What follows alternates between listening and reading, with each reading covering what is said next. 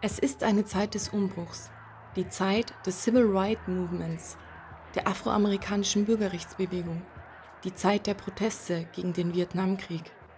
Ganz im Geiste der 68er kommen am 28. Juni 1970 Protestierende in der Christopher Street in New York zusammen. Hier findet heute die erste Pride Parade statt unter dem Namen Christopher Street Liberation Day March. Organisiert von engagierten Menschen aus der Community, ganz ohne Musik und Festwegen. Nur mit selbstgebastelten Plakaten marschieren sie friedlich durch die Stadt. Der Zug erstreckt sich über 51 Blöcke, in Gedenken an die Stonewall Riots. Genau ein Jahr zuvor eskaliert im berühmten Szenelokal Stonewall Inn ein Streit zwischen homo- und transsexuellen Gästen und der örtlichen Polizei.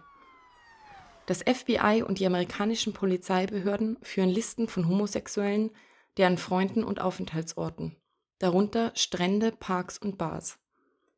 Diese werden in regelmäßigen Abständen von der Polizei kontrolliert. Das sogenannte Sodomie-Gesetz stellt alle nicht heterosexuellen Praktiken unter Strafe. Menschen, die dagegen verstoßen, werden verhaftet und zum Teil in Zeitungen denunziert. Wie jeden Monat findet im Stonewall Inn eine Razzia statt. Doch an diesem Abend soll alles anders sein. Die Streifenwagen, die zur Unterstützung angefordert wurden, kommen nicht. Die Gäste werden vor der Bar in Handschellen gelegt.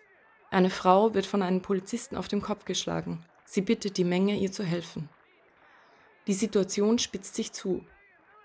Pennies, Steine und Bierflaschen werden auf PolizistInnen geworfen. Diese antworten mit Schlagstöcken. Viele Menschen werden schwer verletzt. Die Nachricht vom Aufstand im Stonewall Inn verbreitet sich wie ein Lauffeuer und viele kommen aus anderen Lokalen dazu, um Widerstand zu leisten.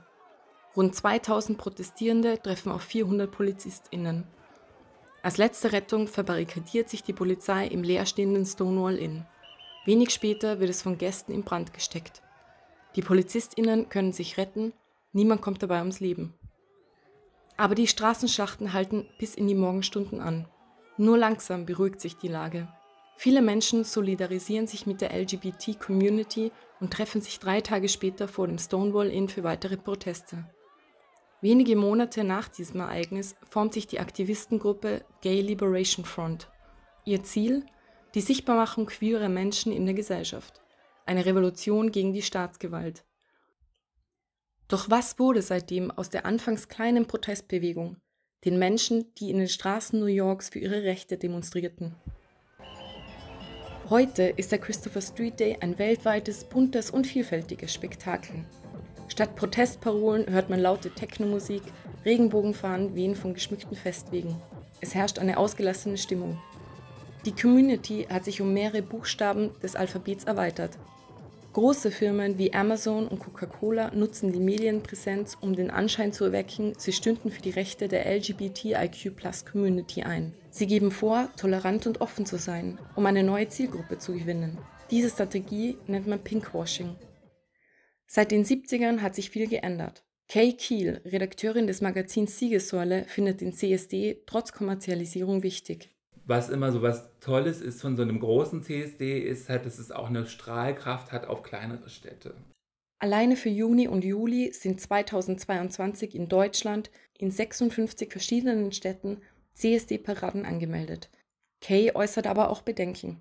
Es gibt noch mehr zu tun ist auch schwierig. Ich als Transperson muss schon sagen, dass ich das feststelle, dass seitdem die Ehe für alle erreicht ist, so ein bisschen dieses Gefühl ist von, ach na, jetzt haben wir ja alles geschafft. So, ähm, und da schreie ich natürlich ganz laut auf mit dem Selbstbestimmungsgesetz und der Abschaffung des transsexuellen Gesetzes äh, und finde auch, die Community müsste da mehr machen und finde auch, dass es oft nicht so ist. Trotzdem finde ich jeden CSD wichtig. Also ich, auch finde ich eine, so eine Parade, die natürlich irgendwie kommerziell ist, weil man das irgendwie auch ein bisschen finanzieren muss. Ähm, Finde ich wichtig für Sichtbarkeit.